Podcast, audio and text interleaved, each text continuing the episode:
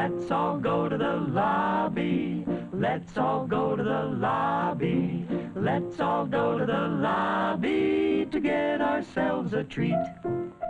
Hola a todos, bienvenidos a Cine hasta el fin del mundo. Mi nombre es Gustavo Vega Y yo soy Pavel Vega. y ¿Por qué, por qué intentas fingir la, la voz de Enrique Rocha? es que me gusta mucho cómo habla el Enrique Te falta más ron y tabaco. como, como Johnny Cash. Hola, mi nombre es Johnny Cash. Mande mi Johnny Cash.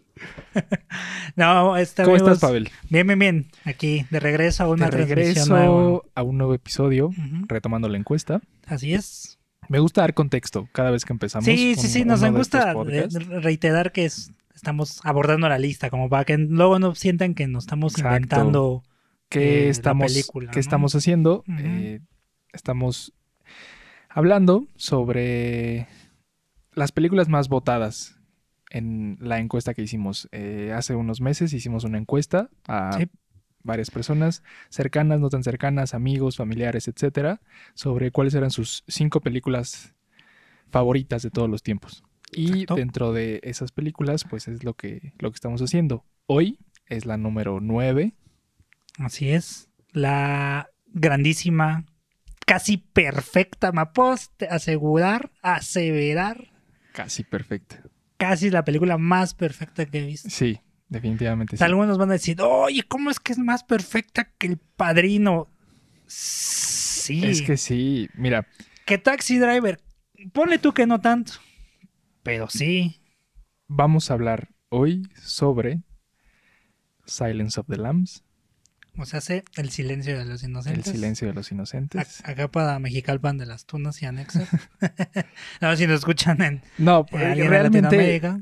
realmente de todos los títulos que pudieron ponerle, creo que fue uno, uno bastante Sí, es, es, acertado, el más acertado. Creo que es de los más acertados porque el de España, si alguien nos escucha de España, Sí, Silencio de los Corderos le pusieron. Que es la traducción literal, pero, Pero aún así, no se siente exacto. bien de acuerdo al contexto de... Por la plática, bueno, ya iremos Sí. viendo esas escenas, pero la escena donde habla, la última escena de, de, de Clarice con, con Hannibal, ¿no? sí, Entonces, sí, es, es una gran, gran, gran película. Me da gusto que haya llegado al menos al top 10. sí. Nueve, lugar número El nueve, número lugar nueve. alto. Y yo creo que va a ser dos, otro de esos episodios en los que solo hablamos buenas cosas de esta sí, película. sí. Yo la verdad, esta es como la tercera vez que la veo en mi vida y eh, eh, la, la acabo de ver ahora para antes de grabar esto. Es una gran, gran, gran película. Sí. Es una, creo que como tal, no creo que exista una película perfecta porque Sí, todo es sujeto a revisión. Sí, y es todo es aparte muy subjetivo, etcétera, pero creo que puedo decir que esta película cuenta una historia de manera perfecta. Sí, es que me No es una incluso- película perfecta, Sí, pero no, no, cuenta la historia a la perfección. De hecho, eh, para ponerte más contexto y empezar a desmenuzar, vámonos con la historia. La historia, obviamente, es. eh, lo vamos a reducir a lo máximo. Atrapa al asesino, ok. pero te ayudas de otro asesino. Eso hasta el momento en el cine no era tan común, sino es que más bien a partir de ahí se empezó a generar un cliché que se empezó a reutilizar en series, en películas. claro. Eh, muchos lo, califi- lo califican a, a El silencio de los inocentes como una película que influenció a todo una, una todo un género como lo es el suspenso o incluso el terror o, Horror. o el horror como lo Sí. definen en, en Wikipedia y en donde quieras lo ponen como horror pues porque esa habilidad de, de adaptar una novela bastante buena de hecho creo que es la mejor novela de la trilogía que tiene este eh, eh, Richard Harris, Thomas Harris, perdóname, Thomas Harris de este El silencio de los inocentes. Eh, toda, la, toda la historia eh, se reduce un poquito a eso, pero obviamente ya cuando lo empiezas a desmenuzar todo el bagaje psicológico este, de los personajes es súper bueno. Y la historia te atrapa de inicio a final.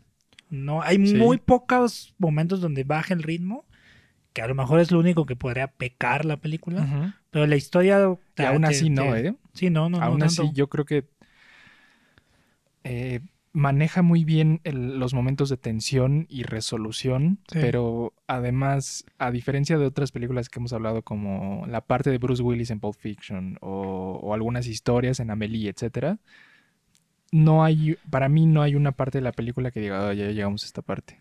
Todo, todas las historias que se, que se entrelazan, todas los- las secuencias con, con- con la protagonista, con los personajes secundarios,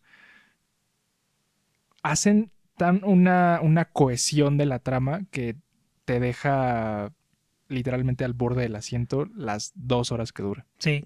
Ni siquiera sientes las dos horas realmente. Sí, y eso es algo, una de las primeras cosas que quería abordar. Yo eh, la acabo de ver, acabo de, de ver la, la versión del Cr- Criterion Channel, pero ahorita, si alguien la quiere ver en estos momentos, se encuentra en el canal de MGM de. Amazon Prime. Ahora, Amazon Prime. eh, después de comprar tu suscripción a Amazon Am- Prime, Amazon patrocínanos, por Amazon favor. Prime Video, el mejor servicio de El streaming, mejor streaming service. puedes comprar canales, eh, canales que es como MGM, HBO, Stars Play, etcétera. Paramount. Eh, el silencio de los inocentes está en MGM y ahí también está la versión que yo vi, que es de 1 hora 58. Pero la versión original, no sé si tú la viste alguna vez, es de 2 horas 18. Eh, sí, hace, la, la- la he visto yo, la he Y- visto como cinco o seis veces. Y me, así me imagino que es la que pasaban antes en la tele o la que teníamos como en algún DVD, ¿no? Sí. Esa es la de 2 horas 18. La nueva, que es como ahorita la... Le, le llaman como el- el corte del director, se reduce a menos de dos horas. Y no sé realmente cuál sea la diferencia entre, entre las dos versiones. Eh, eh, hay algunas escenas donde sí se ahonda un poco más en la- las pláticas de Clarice y él, bueno, de Hannibal. Y hay un par de escenas más donde se explica cómo, cómo hace las cosas este eh, Buffalo Bill. Entonces, Ah, eh, esas son las que recuerdo vagamente. Seguramente hay algunas más. Yo creo que exclusivamente, por ejemplo, recuerdo una donde se ahonda más en los recuerdos de Clarice, de cuando es niña. Ah, De hecho, hay una escena, si mal no recuerdo, en esa versión larga, que este, cuenta un poco más el momento de cuando ella se escapa. Y, y es algo que como que nos lo dejan más a la imaginación cuando está ella en la, en la escena final, bueno, una de las escenas finales con, con, con Hannibal. Ok, esa es la duda que tenía porque Sí. yo la verdad No, no recuerdo todas las escenas, te mentiría, pero son las que me alcanzo a recordar. no recuerdo exactamente. Digo, la vi, me acuerdo que las dos primeras veces que la vi no la vi completa. O la vi ya empezada o la vi a cachitos. sí, Esta tercera vez es la primera vez que la veo completa. completa de principio a fin sin interrupciones ni, ni nada. No, yo, yo, yo la he visto, si no unas cinco o seis veces. Sí. Fácil. Porque. Puede ser un problema, Pavel. Es que creo que, que a Creo que me muchos. preocupas un poco. es que el, el tema con, con, con, con Hannibal y todo eso es que es, es encantador. Sí. O sea. Es un caballero. Es un caballero, o sea, que cortés. defiende el buen gusto, o Sí. sea, de que me voy a comer tu hígado. Me comí el hígado de mi, de mi psiquiatra con un Chianti. Con un delicioso Chianti. No, hombre, o sea, ahí con el feeling, ¿no? De Sí. Anthony fucking Hopkins, o sea. Digo, para empezar, las actuaciones ahí son, son magistrales, ¿no? Tanto de Foster como de Hopkins, porque eh, lo chistoso es que precisamente decían ahí que, que eh, Jodie Foster en una entrevista en Graham Norton de que pasaron creo que días y días hasta que de verdad tuviese contacto físico eh, frente a frente con este con Anthony Hopkins, o sea, nada más rodaban sus pedazos de, cam- de escenas y muchas de las escenas que, que salían donde se ve el close-up directamente a la cara de ella, no estaba Anthony Hopkins del otro lado, sino simplemente la Sí. tomaban a ella, de, ah, sí, la, la, la, la, igual Anthony Hopkins. Y las pocas que había de verdad donde interactuaban los dos y estaban al mismo tiempo, este, lo separaba un, un- el, el vidrio, ¿no? De, de la escena donde se conocen, ¿no? O del, del hospital.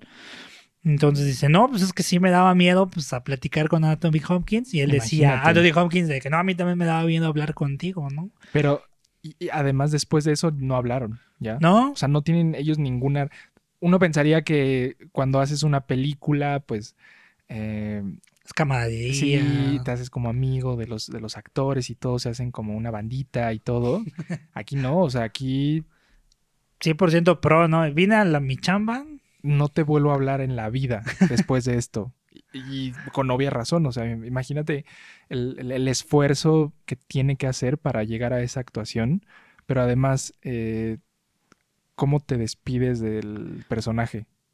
No debe ser fácil Sí, no, no, no. No, no, no. despedirte del personaje y volver a ver a Anthony Hopkins después en una carpeta, una, una alfombra roja o algo y no verlo como, como el personaje, ¿no? Claro, claro. Sí, sí, sí, es complicado. Digo, al final, eh, Anthony Hopkins es un actor, creo que nos encanta a la mayoría, ¿no? O sea, no hay, hay- todos tenemos, creo que todos tenemos una película favorita de Anthony Hopkins, además del Silencio de los Inocentes, ¿no? Sí. Ah, no, pues me gustó en los restos del día.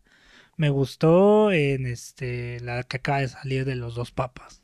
Me gustó en tal, ¿no? Y él mismo creo que incluso pavimentó, ya tenía una carrera, pero ahí Anthony Hopkins ya la elevó a un Sí. punto sin retorno, ¿no? De que ya era por siempre y para siempre este, reconocido y reconocible, ¿no? Este, creo que eh, ha hecho muy buenas actuaciones. Él siempre ha sido muy buen actor. Obviamente, como cualquier actor, de repente tiene sus, sus, sus, sus bajones. Sus películas, dicen ellos, los mismos actores, como para comer. Sí. Pero este. Pero realmente su calidad es innegable, ¿no? No sé por qué no ha ganado algún otro Oscar. Pero de menos con este, ese es el único que la Sí, mayoría es dice, no, ese es Eh, eh, el papel más de que- su vida, Ajá, casi, casi, ¿no? exactamente, sí. Y con Jodie Foster creo que también, ¿eh? O sea, porque Jodie Foster alcanzó también como su, su máximo. Ahí. Trató de llevarlo lo más que pudo en los noventas, pero entre escándalos, que Sí. Digo, y otras cosas. pues fuera ya. fuera de, de- de- de- de su carrera X, lo que haga con su vida lo hace, Sí. pero definitivamente se ve cómo llegó a un punto alto de su carrera en, en esta película. Sí, sí, sí. Sí, totalmente. Porque ya tenía, o sea, aunque era muy joven, ya tenía muchísima experiencia. Claro, ah, trabajó en Taxi Driver. Taxi ¿no? Driver y Taxi Driver y, y todavía hizo algunas antes de Taxi Driver, digo, con, no con papeles eh, tan, tan importantes, Sí. pero sí ya tenía eh, antes de Taxi Driver tres películas en su filmografía. Sí. Es decir, a partir de Taxi Driver ella empieza a trabajar más y en El Silencio de los Inocentes pues ya lo, Sí, lo explota. lo eleva y ya Sí. se, se- se consagra ahí. Sí, sí, sí, los dos es un tema consagratorio súper enorme y que aparte, como decíamos, es- son muy, eh, sobre todo en el caso de Hopkins, es muy carismático.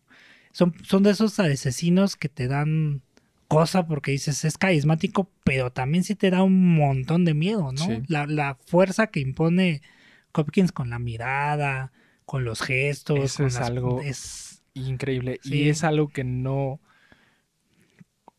digamos, eh, más allá de la técnica, de los close-ups, de los lentes que usaron, de, de- de- de la composición de la imagen, no puedes, no cualquiera puede hacer esa mirada. sí, No, ¿no? cualquiera puede transmitir con una mirada como él lo hace, tanto él como Jodie Foster. Sí, porque sí. eh, solamente a ellos dos eh, se les hace un, un close-up de, Sí. esa, de esa magnitud en la que solamente ves los ojos, los ojos y, y nada más. Sí, sí, cómo destellan y hacen. Y, Y los dos ¿no? ojos, ojos, este, ya sabes, como azules, Sí, azules. súper este, penetrantes y es imposible eh, dejar de verlos. Sí, no, no, no. Y Te por- siguen. Te siguen, sí, sí, exactamente. Y creo que eh, eso es como lo maravilloso de las dos actuaciones, que son muy, muy, muy compenetrantes, que la mirada te transmite todo, ¿no? Sí. Y ya si eso le metemos precisamente una muy buena, o sea, una disección muy buena de la obra de Thomas Harris, de poner muy bien los diálogos de, ah, pues esto me recordaba Sí. el chillar de los, de los corderos, pues que eh, cosas, ¿no? Lo, lo que le había pasado a su, Claro. a su papá, al- como que a, mu- a muchas situaciones que ella misma como que también estaba afrontando, ¿no? Y de alguna forma también es como, es una, me encanta porque es una, como una historia doble, se supone, de, de las mariposas, ¿no? Porque la, la mariposa, ajá, porque se supone que el asesino, el- que es este Buffalo Bill, está buscando la transformación, ¿no? Sí. Este, de manera errónea, pues ha tratado de matando gente, eh, despellejando mujeres, todo un tema muy, muy, muy macabro, ¿no? Sí. Pero eh, eso es como que lo que tratan de vendernos con el tema de, de la transformación del villano, pero realmente es más fuerte porque también es la transformación de Clarice, ¿no? De alguien joven, de alguien que está agarrando experiencia, que está saliendo como de ese mismo capullo Sí. y está como transformándose en alguien distinto, ¿no? Y también eh, los obstáculos que presenta cada transformación. Sí. Es decir, los motivos de, de Buffalo Bill, bueno, eran, eran unos motivos, pero como tú dices, el papel de Jodie Foster de Clarice también estaba en un proceso de transformación, de Sí, sí, pasar sí. de un estudiante de la academia a un agente del FBI, pero me encanta cómo en, en la película se puede ver eh, en, en- en varias escenas que son increíbles, cómo siempre está rodeada de hombres, Ah, sí. cómo los hombres literalmente le bloquean el paso a puertas, a los siguientes este, habitaciones, etcétera. La barrera entre ella y Hannibal, que nunca se ven sin una barrera, Sí. eh, es también como un, un- una, una representación del obstáculo físico, pero además del obstáculo que se presenta en su vida sí. Para avanzar al siguiente Eh, eh, incluso paso. como de género, ¿no? Digo, no ahondando demasiado en eso, pero Sí, incluso como sí, de género, claro, ¿no? porque son diez- rompe estereotipos. ¿no? 10 policías hombres Sí, sí. rodeando a una sola mujer, estudiante de, de la Sí, sí, academia, sí. ¿no? Sí, Esa- y- y esas después cosas. cuando los corren, ¿no? De Sí. que, bueno, caballeros, no sé qué. Por favor, Sálganse, ¿no? otro Entonces, ¿qué- obstáculo. onda, no? Y, y esa parte. Y al final, eh, es como dice Hannibal, dice, ¿qué es lo que más deseas en la vida tú, Clarice? Avanzar. Eso es lo que más deseas Sí, tú. sí, es que hasta incluso te deja como lecciones y eso- casi de vida, ¿no? Creo que, a ver, de las cosas que más me impresionan de la película es cómo entra directo a, así a la escena Hannibal con Clarice. Sí, sí, sí. Te dan cuatro o seis minutos de contexto para que sepas el status quo, qué está Sí, pasando. que, que es un asesino Claro, despiadado, que, duro, ¿no? eh, cuál, es su, cuál es su modus operandi, etcétera. Sí. Pero ya, minuto 7, tienes a Clarice entrando a la, a la, a la institución donde Sí. está encerrado Hannibal. Sí, sí, boom. sí. Así no te no, no, Sí, no no, se espera nada, no se- crea nada. Órale, Sí, sí. Sí, sí, incluso tan, tan fácil como el inicio empieza, pero duro, ¿no? Porque te- está corriendo, Sí. ¿qué pasa aquí, no? De, no, no, no, pues te, te saqué del entrenamiento porque quiero que vayas a entrevistar a Sí. Fulano, ¿no? Y como dices, o sea, no baja, o sea, luego, luego dice, ah, a la acción, no, Ya, una vez ahí- vete, a campo, ¿no? Sí. Aunque seas estudiante. Ok, sí, pues voy, ¿no? Porque es el jefe, ¿no? Y ya va, ¿no? Y precisamente ahí rápido también de que se, se- la- luego, luego, de inmediato más bien, de, que se nota cómo se analizan el uno al otro, ¿no? Como un juego casi de ajedrez, Sí. ¿no? ¿Sabe? Y eso me recuerda mucho a, a Sherlock, Sí, al Sherlock de Cumberbatch. sí, sí, sí. Y eh, me gusta pensar o, o creo que Hannibal es un Sherlock asesino. Sí, es un Sherlock que probó la sangre. Sí, sí, sí. Porque, ¿Por qué? Porque tiene esta, esta, esta cortesía, esta manera de hacer las cosas. Es, es un caballero, pero además tiene el poder de la deducción. Claro. Él eh, puede darte un vistazo de dos segundos y ya sabe qué estás usando, cómo estás usando, tu postura. Te huele, Todo, ¿no? te Me huele. esa también. Lior du temps. eh, crema bien. Creo que, eh, bueno, yo, yo pienso en Hannibal de esa manera Sí, es que tiene mucha correlación. porque, digo, al final Sherlock es un sociópata Sí, sí, y. Hannibal es un psicópata. Psicópata.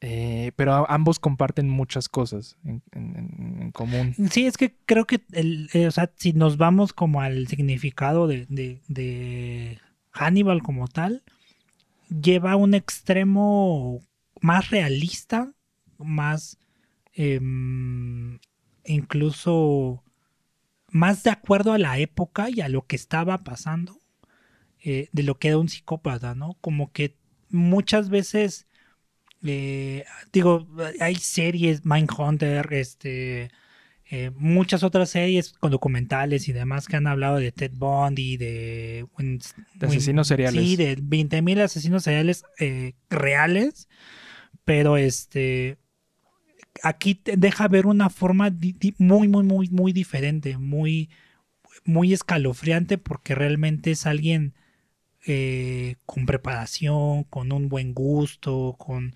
un dejo de estilo incluso como muy, muy marcado, ¿no? Y como es esa parte, una línea delgada que hay entre la sociopatía y la psicopatía, ¿no? Entonces, sí. si nos vamos a desmenuzarlo psicológicamente, pues aquí nos vamos, hacemos tesis de eso, pero, pero realmente creo que lo, lo, lo, más padre, y como dices, eso es lo, muy padre de esto, es que, que muestra una forma de un psicópata diferente y muy, reitero, muy encantadora, muy acertada, muchísimo más inteligente, muchísimo más con mucho más raciocinio que, lo que muchas veces nos muestran, que es, sí es una persona que puede ser común, pero, pero que es común, venga, ¿no? Y aquí se sale un poco de la regla de que no es alguien pobre, no es alguien clase mediedo, blanco, no, no, no, es alguien privilegiado, blanco, que, la, o sea, simplemente por muchas películas y los libros ahondan en el pasado de Hannibal, pero al menos ahí te lo dejan ver de que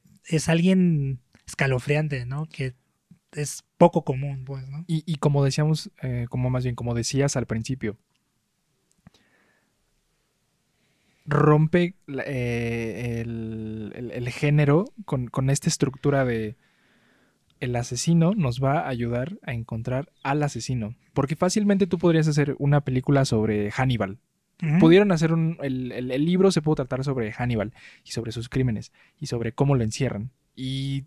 O sea, tú verías eh, una película sobre todo eso, ¿no? Sobre esos primeros años, sobre qué tuvo que hacer el FBI para encerrarlo, cuál fue las complicaciones, etcétera. Pero no, aquí te le dicen, esto ya pasó, esto no nos interesa.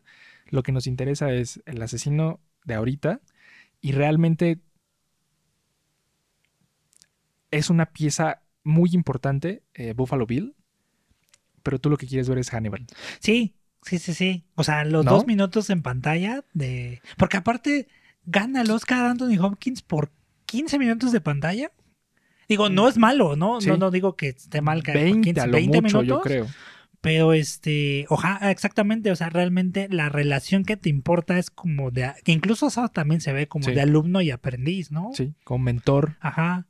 Exactamente. Después digo, eh, yo soy muy fan de, la, de, la, de las películas de, de, El silencio de los inocentes o esa saga, por decirlo así. Dragón Rojo. Dragón Rojo, etcétera. Incluso he visto la serie y sí, o sea, la digo, obviamente también la actuación de la serie es muy buena, pero siempre te vas a quedar con Anthony Hopkins. Hay dos series, ¿no?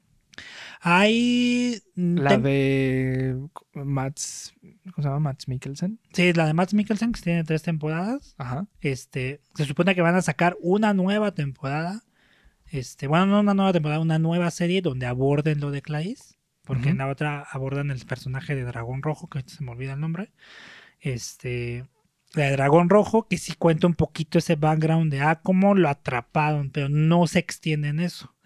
Este, y Hannibal, que es como la, continuación, que digo, Julian Moore me encanta, pero este... Edward Norton sale ahí también, ¿no? Este, en la de Dragón Rojo y en la de Hannibal, eh, Julian Moore retoma el, papel de, que dejó Jodie Foster. Y este... Y sí, o sea, pero al final todo lo que rodea todas esas películas, la serie es Hannibal. Como que incluso esta es, la, esta es la única película donde realmente le dan mucho empuje, por ejemplo, al personaje de Clarice Sterling. Porque incluso en Hannibal como que se siente un poco flojo, un poco ahí medio raro. Y realmente lo, bueno de la película es ver a Anthony Hopkins como Hannibal. Que esa la dirigió Ridley Scott. La de Dragón Rojo, este, lo hace bien Edward Norton y demás. Pero igual, lo que quieres ver es Anthony Hopkins como Hannibal regresando al punto de todo esto, es, Hannibal es, el papel y te encanta. En esta película quieres que todo se trate de, Hannibal. Quieres ver eh, cómo habla, qué dice, cómo deduce las cosas, cuál, cuál es el proceso de, él y Clarice. Para mí, la, la escena que define a la película es cuando ya está en el complejo este como en una jaula y le dice, Clarice, no olvides tu investigación. Ah, y le le- pasa el folder por la, por la, re- por la rejilla Sí, sí, sí. y con el dedo toca su mano. Esa es la, esa Sí, es está la, exquisito, exquisito. la escena de la película. Sí, porque incluso te da esa idea como de que le o sea, porque incluso como empieza, no, van a pensar que estás en- nos estamos enamorando, ¿no? Va- va- van a pensar que es un amorío. Ajá, exacto, ¿no? y ver, eh, digo, eh, llega a un punto la tensión de, de- de su relación en la película, porque es la última vez en la que se ven. Sí, Después sí tienen contacto a través del teléfono, pero es el último momento en el que están juntos en el mismo lugar. sí. Y ver cómo concluye con él pasando su dedo sobre su mano y de cierta manera eh, con afecto hacia ella, porque le tiene afecto, porque algo que tienen los sociópatas y los psicópatas es que respetan a quien creen un digno adversario. Claro. Es decir, eh, el guasón lo dice en algunos cómics. Es que yo nunca te voy a matar. Porque ¿qué pasaría de mí? ¿Qué sería de mí si te mato, Batman? Sí, sí, en la película. Me voy a aburrir, sale eso, y sí, me voy a luego- aburrir. Sí, sí, sí. Sí, es como, eh, de- ¿cómo se llama? Este Moriarty versus sí, Sherlock. Moriarty contra Sherlock en la serie, la serie de BBC, Sí. es como, a ver, es muy divertido jugar contigo, no te voy a matar. Es lo para mí es lo mismo en, en esta relación Hannibal-Clarice. sí, sí, sí. Clarice, eres digna de, de, de mi, de mi intelecto, de, mi, de mis habilidades. De mi afecto, incluso. no creas que te voy a matar. Sí, sí, sí, exactamente. Y esa parte, con, con otra vez, podría verla Es que, es, mil veces. es que la define todo eso. Es que los tres, según yo, hay. Uno, hay tres momentos donde intercambian tiempo en pantalla los dos, ¿no? O sea, al inicio, el, cuando regresa después ¿La de ver el- vez? el- la segunda vez, después de encontrar el cadáver Sí. de uno de los amantes de, de Buffalo Bill. Y esa última, ah, bueno, cuatro, porque habría otra donde la, le da una, una, este, una oferta de, a la isla de Antrax y todo ese Sí, rollo. ¿no? Y después esta última, que sí ya como el cierre. Pero sí, que esos cuatro momentos se sienten así, son la película, Es pero como- realmente coincide ese último, aparte ese último porque conecta, porque como que todos nos lo cuentan, de, es bien malo, es bien, es bien rudo, pero no ves nada. Incluso Sí. en, la, en la escena introductoria, antes de pasar, que el doctor Chilton le muestra la, la foto de cómo dejó a la, a enfermera, ¿no? No la vemos, nada más se ve la cara. Y eso también lo hace muy bien Foster, ¿no? Como que se queda de- así Sí. tragando saliva, ¿no? De, ay, güey, no está, está rudo, ¿no? Y, y esa escena conecta porque es cuando Hannibal se libera, ¿no? Y desata eso, ese horror, esa brutalidad que tiene. Sí. eh, como, no, o sea, todo, yo creo que todo el mundo, no voy a, no voy a generalizar. Muchos han visto esta película, pero obviamente esa, eh, esa escena donde muerde a los a uno de los guardias, lo golpea así sin parar y, y, y hace también ese, esa parte, ¿no? De cómo ese, esa, ese, esa escena que lo ve desde abajo, Sí. cómo se ah, pegando, pegando, pegando, Claro. ¿no? Puta, me impone así de y no muestran la sangre, ¿no? Ya hasta el final, un poco más Digo, muestra, muestra escena. cómo salpica la sangre, pero Ajá. realmente no, no, no entra como al morbo de mostrar la, la cara siendo desfigurada Sí. o el cuerpo siendo golpeado. No. Lo hace de manera tal que lo que veas es la emoción en Hannibal. Sí, exacto. Y, y lo que transmite él cuando está haciendo lo que más le gusta, que es matar. Matar. ¿no? No, y aparte, digo, al final sí tienen que mostrar un poco ese error, porque eh, Thomas Harris lo pone en los libros, de cómo deja el cuerpo colgando, luego de que se pone Sí. la cara del otro, o sea, que dice que le cortó la cara al otro. Entonces, pues esa parte es muy buena, es, me encanta, porque conecta muy bien ese cierre donde él incluso como que como que por, por Clarice y por la situación él se detiene y, y yo lo veo de esa forma, ¿no? Y ya cuando dicen, bueno, ya me pusieron mi trampa, pero yo soy más inteligente que todos ustedes, ¿no?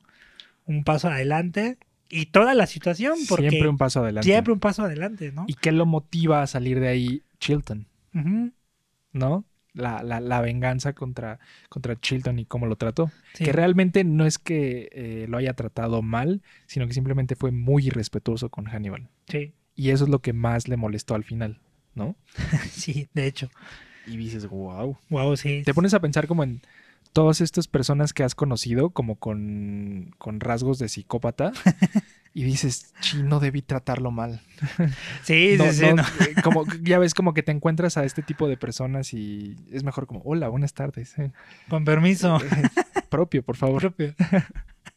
No, sí, sí impone totalmente y te hace pensar ciertas cosas, ¿no? Pero no, es una, una gran, gran película. Nada más per- te metí en un, un par de datos extras. Eh, Esta película la, la dije eh, Jonathan Dim, Dem, no sé cómo pronunciarlo, disculpa. Pero este, lo chistoso es que él venía de hacer una película, este, como tipo eh, comedia romántica, se ha, se ha casado con la mafia, con esta Michelle Pfeiffer, y después de unos tres años saca esta película que es una brutalidad. Pero después la película que le siguió fue Filadelfia, o sea que Mm. se mantuvo en ese Tom feeling Hanks. durísimo y Denzel Washington, ¿no? Sí. Este, y tiene ahí en su, en su haber, por ejemplo, un documental, el gran documental de Talking Heads, Stop Making Sense. Y también por ahí, este, lo más nuevo que tiene por ahí él que ubiqué fue este el concierto y semidocumental de Justin Timberlake and the Tennessee Kids, que está en Netflix. No, No, ¿No lo has visto? no lo he visto. Más- bueno, ¿Está bueno? Está, está cool, está cool. Pero es, realmente es grabar el concierto y un poquito Ajá. como tipo el de Beyoncé, Ok. que graba como también de, ah, cómo se dio el proceso, etcétera. ¿no? Está cool. Hizo The Manchurian Candidate, Una, una reversión del el mensajero del miedo que menciona Tony Stark a Bucky y Capitán América al final de Civil War. Lo chistoso es que al final tiene mucha razón, ¿no? Es una de Sí. esas quotes bien tontas. Es que- pero- Recuerdo, cuando recuerdo estas como referencias de, de películas modernas a, a películas viejitas, siempre me gusta remarcarlas porque luego esta generación de, de niños, de millennials, de, de, de estas, de esta chaviza que, que luego no los, no los cacha, ¿no? Por ejemplo, se sale un poquito del tema, pero hay una, hay una, una escena muy, muy chistosa en The Office en el que están aprendiendo a hacer eh, respiración y resucitación. Hello, Clarice. Ajá. Cuando Dwight le quita la cara al, al- al- al maniquí de, de entrenamiento, solo dice, hello, Clarice. Eso viene del silencio de los El inocentes. silencio de los inocentes. niños, por si no lo sabían, Guau, vas a tratar de chiquillos a la audiencia. de la chaviza. La chaviza. No, hombre, eso déjamelo a mí, hombre. Sí, ¿verdad? Sí, yo soy joven todavía. Sí, sí, sí. Yo más o menos joven. Eh, Chaborruqueando machín. no, pero sí, o sea, hay un montón de referencias. O sea, la, la película se volvió una referencia, un icono pop. Porque, Sí. como dices, llegó a ese punto de The Office. Porque incluso Dwight dice, es que yo lo vi eso en una película. sí. o sea, está bien idiota eso, pero, pero en esa parte, incluso a Bart, cuando lo enjuician, le ponen el Le ponen el bozal, y todo. O sí. sea, hay mil referencias de, de El Silencio de los Inocentes y en particular de Hannibal, ¿no? De- del sonidito que este hace como Así. Clarice. Sí, sí, sí. Y, y como que regresamos al final siempre, incluso, bueno, o sea, lo que hablábamos de la influencia también incluso en otras películas, o sea, o en otras series, por ejemplo, eh, eh, The Blacklist con James Spader, Como dices, Pedro, sí. este, retoma, no al 100% porque no es un psicópata como tal su, su, su, su papel, pero retoma esa idea, cómo el FBI va a colaborar con un criminal Claro, o con un ex, un ex convicto. Entonces, ah, bueno, eso, se retoma muy mucho esa también esa labor como de maestro aprendiz, etcétera, ¿no? Y eso se ha retomado creo que varias veces en el cine y también cómo retratar esa parte psicológica del personaje. Creo que antes como que el, hor- el- el horror, el suspenso, el horror, como que era jump scares, o sea, saltos así de te espantas y situaciones grotescas o muy sangrientas. Y, a- y y creo que a partir de aquí, yo creo que también la década lo marca, pues, son los 90, la película es del 91. 91. Este pues, le da mucho contexto, obviamente, a, a la idea de no, no, no, no, ya no nada más es eh, sangre porque sí, ¿no? Sino que explica un poco más, la gente Sí. ya busca saber más o busca entender más lo, lo que le está pasando, qué motiva al personaje, ¿no? Sí, y definitivamente llegamos a, una, a un punto en el 91 en el cine en el que la misma audiencia ya está como aburrida de las mismas historias de, Sí. de- de- de- crimen, de, de asesinato, de misterio. Y tienes que evolucionar, o sea, tienes que mostrar situaciones más complejas, emociones más complejas, Sí. eh, personajes más complejos que puedas ir desmenuzando en una trama así. Y esto va de la mano a lo que dije al principio. Me parece que esta película cuenta una historia de manera perfecta porque todo en la, en la película sirve al propósito de contar la historia. El desarrollo de los personajes, el- los hechos, Las relaciones entre ellos. Sí, eh, las locaciones, eh, re- realmente eh, el tema, eh, cómo se repite y cómo lo ves desarrollarse eh, en todos los personajes, tanto en Hannibal como en Buffalo Bill, como en Clarice. Y me parece muy importante que esta película del, del 91 pueda manejar una trama de esta magnitud en más bien me parece muy importante que una película del 91 pueda eh, hacer esta trama eh, sin que tú te pierdas, sin que tú puedas eh, decir, no, me aburrió, tiene puntos flojos, esto no es creíble, esto la verdad no creo que alguna vez pase. Todo, todo, todo es eh, extremadamente muy, real, muy, tan real que te da miedo. Sí, exacto. Te da miedo. Por ejemplo, yo- ahorita que, que la acabo de ver, te juro que me dio miedo. Tal vez fue porque cuando de las veces que la había visto, pues la había visto como más joven, más como, "Ah, es una ficción. ah". No, pero ahorita que la vi y ahorita que he leído, a mí me- odio leer sobre asesinos seriales y- y- y crimen y asesinatos, pero vives en este mundo y sabes que en este mundo pasan estas cosas, existen estas Sí, cosas es muy común, de hecho. no, no tan, no te vayas tan lejos de Estados Unidos. Aquí en México pasan estas cosas y a veces de manera escalofriante. Y ver esta película y pensar que todo esto puede pasar de esa manera, Sí, sí, sí. Sí, es un- escalofriante. te da un miedo, pero un miedo que en serio se te mete. Y dices, o sea, nunca quiero pasar por esa situación, que nunca nadie lo pase. Y, y es escalofriante. Sí, sí, es súper escalofriante y, y las actuaciones lo dejan ver muy bien. Así como dices, es, llega un punto donde platicábamos de que en el eh, de los noventas con, con Pulp Fiction. Sí. eh, Corrijo mi, mi, mi, mi idea. La mejor película de los noventas es Es El El silencio de silencio. los inocentes. Ok. Ya. Porque se me olvidaba que era del 90. Yo no sé por qué pensaba que era del 90 o del 89. Yo siempre la vi como de los ochentas. Es que tienes aire de transición, ¿no? De, Sí, de los se, autos, la se moda. ve como de los ochentas, se visten como en los ochentas. Yo creo que, yo creo que era por eso que la recordaba así. Sí, yo creo que también es porque los libros están ambientados en los ochentas. Entonces yo creo que hacen ese downgrade, por decirlo así, de que, ah, bueno, pues que se vea un poco, no tan actual, pero tampoco que se vea vieja, ¿no? Sí, es la tercera película que hacemos de los 80. Todas muy diferentes entre sí. Sí, no, no, no. Pulp. Fiction, Ten Things I Hate About You, Más bien de los noventas, ¿no? de los 90, perdón. eh, y El Silencio de los Inocentes. Sí, no, totalmente distintas. Es que aquí creo que se empieza a dibujar esa línea donde el cine empieza a, a hacerse más divergente, ¿no? O sea, se empieza a variar demasiado, Sí. ¿no? Ya hay mucho bagaje que entre 70s y 80s terminaron de, de romper esquemas y en los 90s los, los reinventan. A lo mejor no los rompen, pero los reinventan. Por lo menos en el cine norteamericano. Sí, sí, sí, sí, sí. Bueno, ahorita nos vamos a poner a hablar Sí. del cine Digo, porque eh, indio y tailandés, ¿no? también o del cine italiano de Fellini, es, ¿no? es este... es importante también... eh, Ya vas a empezar, Gustavo. Sí, ya voy. Ya no, no voy a hacer ese meme, no voy a hacer ese meme, no voy a hacer ese meme. No, eh, es que también es importante eh, remarcarlo porque el 98% de las películas de nuestra encuesta son películas norteamericanas. Sí, sí, sí. Te das, eso, eso te da una idea de qué tan grande es la Industria, industria del sí. cine en Estados Unidos. Sí, o en sí. América, como le dirían ellos. America. En América. América. Sí, como dato ahorita que hablábamos del 91, eh, esta película ganó los cinco grandes premios de la de, la, de los Oscars.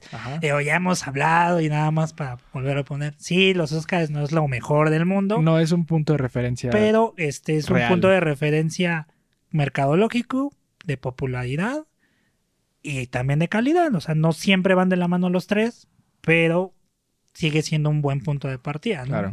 Al final, de todas formas, también, por ejemplo, la película la estuvo en la, la, la estrenaron y estuvo en la Berlinal. Entonces, como que ya ese proceso ya también lo pasó y le fue bien también en la, la Berlinal.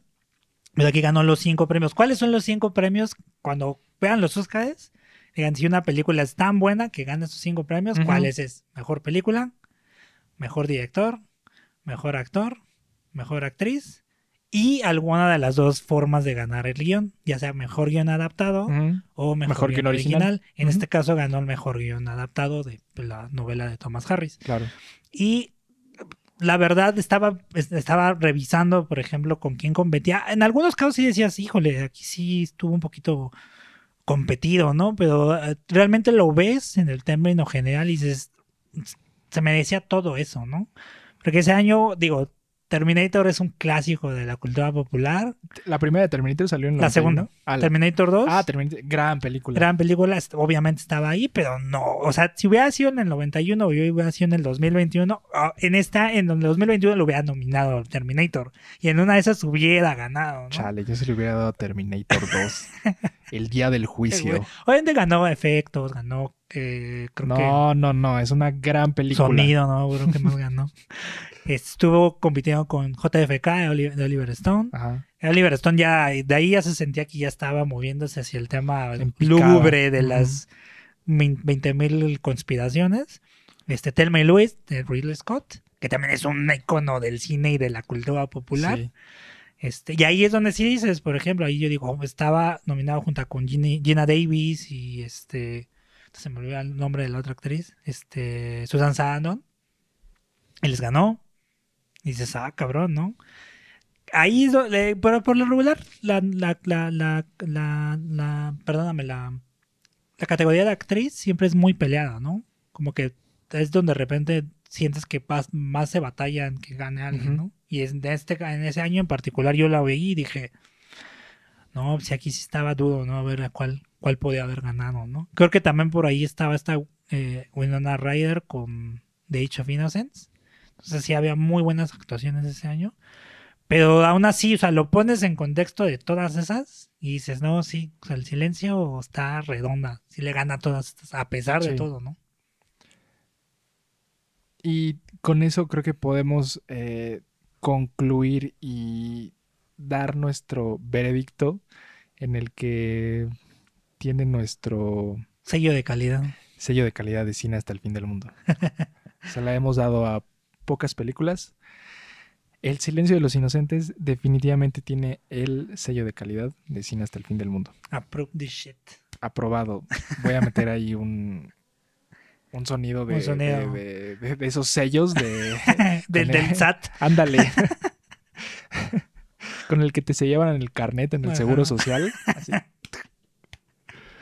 No, pero aquí más bien, con esto creo que llegamos al punto donde hablamos todo lo bueno.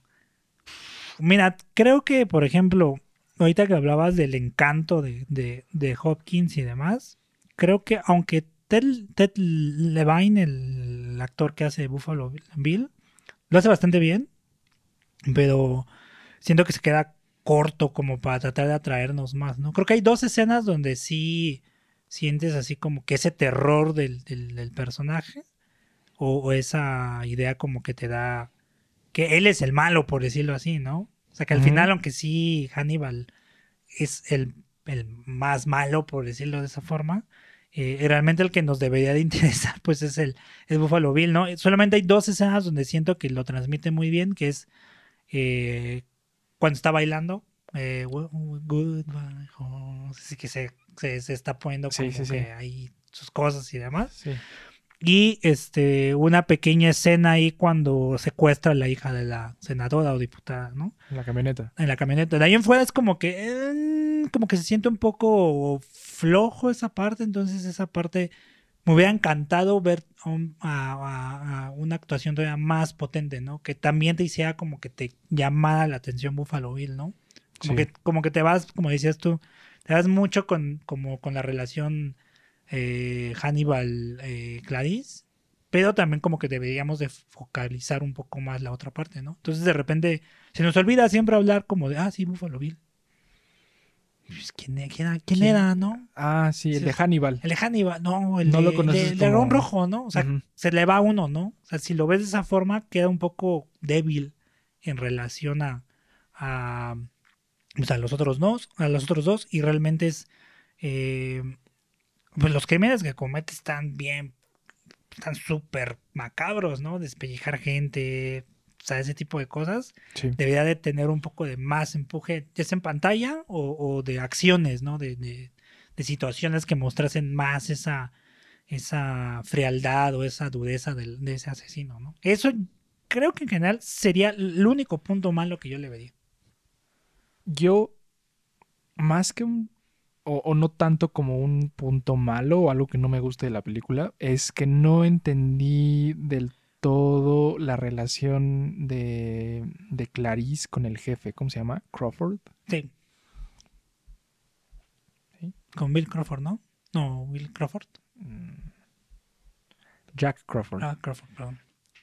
Eh, entiendo que él, él- él es su superior, él tiene eh, un puesto más alto dentro del FBI, él está liderando la operación para detener a Buffalo Bill, pero a pesar de todo su poder, llega un momento en el que sus órdenes no valen tanto como las de la senadora y los amigos de la senadora, Sí. que se entiende que la senadora eh, puede Pues es- tener amigos con más influencia, pero aún así eh, que ella tome las decisiones y que ella mueva eh, instituciones completas con, con- el fin de, de- de movilizar todo esto, no lo entendí muy bien, no entendí muy bien cuál es la jerarquía de Jack Crawford dentro de la organización, como para que al final se metan varias personas y varias personas estén como eh, negociando esto. Y al final, tampoco, lo que tampoco entendí fue cuando le dice, bueno, te felicito mucho, Clarice, por,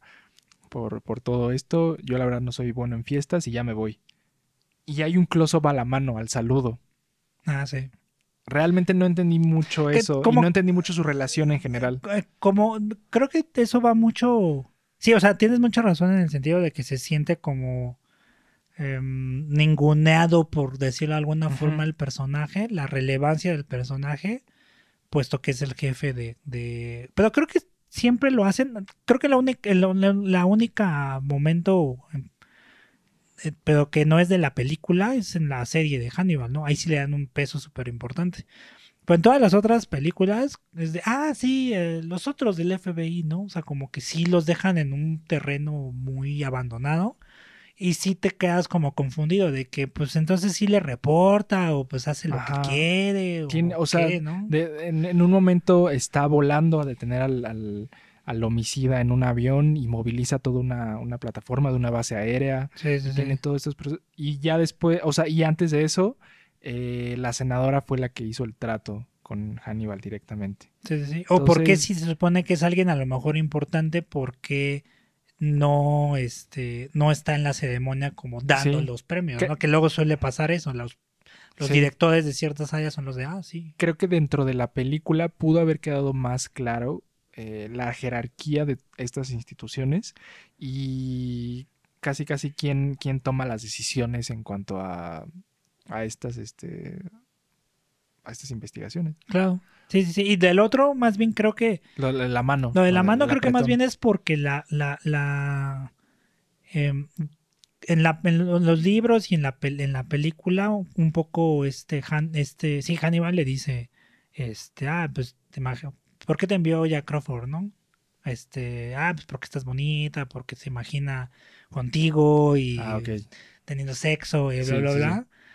Y, y como que dan a entender esa parte, que él también como que quiere fungir como maestro, Como mentor. como mentor, pero en esa relación un poco como eh, edípica. Uy, O- o- o- bueno, sí, también es un tema delicado ese. sí, o sea, porque lo quiere ver, creo que en tanto el, el libro y muy escuetamente, no se entiende, como bien dices, te puede decir como por otra cosa, de, ah, bueno, pues son cuates y ya, ¿no? Pero creo que esa idea de la mano y todo eso es como, como esa relación también un poco como lo opuesto, digámoslo, a, a lo que hacía Hannibal. Si Hannibal le estaba retando intelectualmente en el sentido de ve más, avanza, haz esto, mira, piensa, mira las cosas, ve los, los hechos, ¿no? Este, ¿qué busca alguien cuando, cuando tiene envidia? No, pues se maquilla, bla, bla, bla. Cosas de ese tipo que la hace pensar más. Y no ven Jack Crawford es como la otra versión de que la, la enseña a lo mejor a encuadrarse, a no salirse de, de la de esa como empatía de tener con el, con el, con el asesino, ¿no? Como siento que esa es la, esa es la contraparte que lo pone más en la tierra, ¿no? De ah, bueno, tú eres un agente del FBI, pero también me gustas, ¿no? Entonces, Ujú. ah, sí, mira, como que sí te coqueteo y eso. Pe- pero todo esto queda en un supuesto. Eso Queda, es en un queda, supuesto. queda- queda implícito todo esto que estamos hablando. Pero sí, o sea, no, no, no te queda tan claro. Creo que realmente eh, en el desenlace de la historia, de una gran historia, no necesitábamos eso. Sí, más bien que está de sobra. Sí, Está o sea, de sobra. quita eso y O si no tenía No que ser, nada. tenía que ser un poco más textual, pues, ¿no?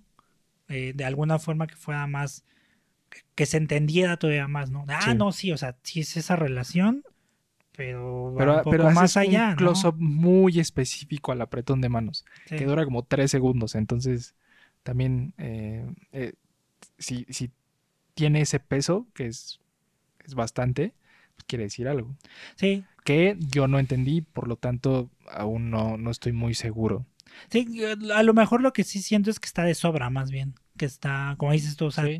a lo mejor, Sí. a lo mejor no es como para entenderlo, pero está de sobra, así de que tú, pues, ya se entiende que la relación es esta, la de Hannibal y, y Clarice, ¿no? Entonces la otra está como de sobra, como, como que Clarice, ¿por qué tendría que, que ser tan buena con su jefe, ¿no?